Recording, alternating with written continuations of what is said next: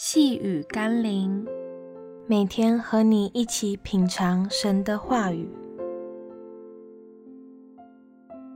背起十架，跟随耶稣。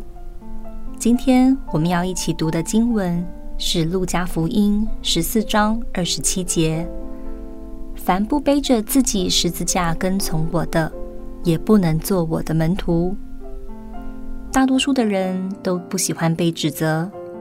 特别是被触动到生命中的痛处，更是会让我们跳脚反抗。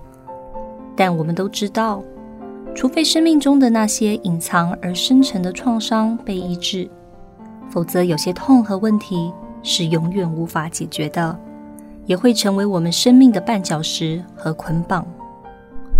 耶稣要我们背起自己的十字架，不是为了要我们白白的受苦。乃是要我们去面对生命中隐藏的罪恶和问题。他希望我们能借着十字架定死那一切过去的罪恶与不堪，希望我们跟他一起被定死、被埋葬，也跟他一起复活、重生。为了更好的未来、更健康的生命，背起你当背的十字架吧。让我们一起来祷告，耶稣。或许人们总以为做你的门徒就是舍弃一切、失去一切，只做传道的事情。但显然你不全然是这个意思。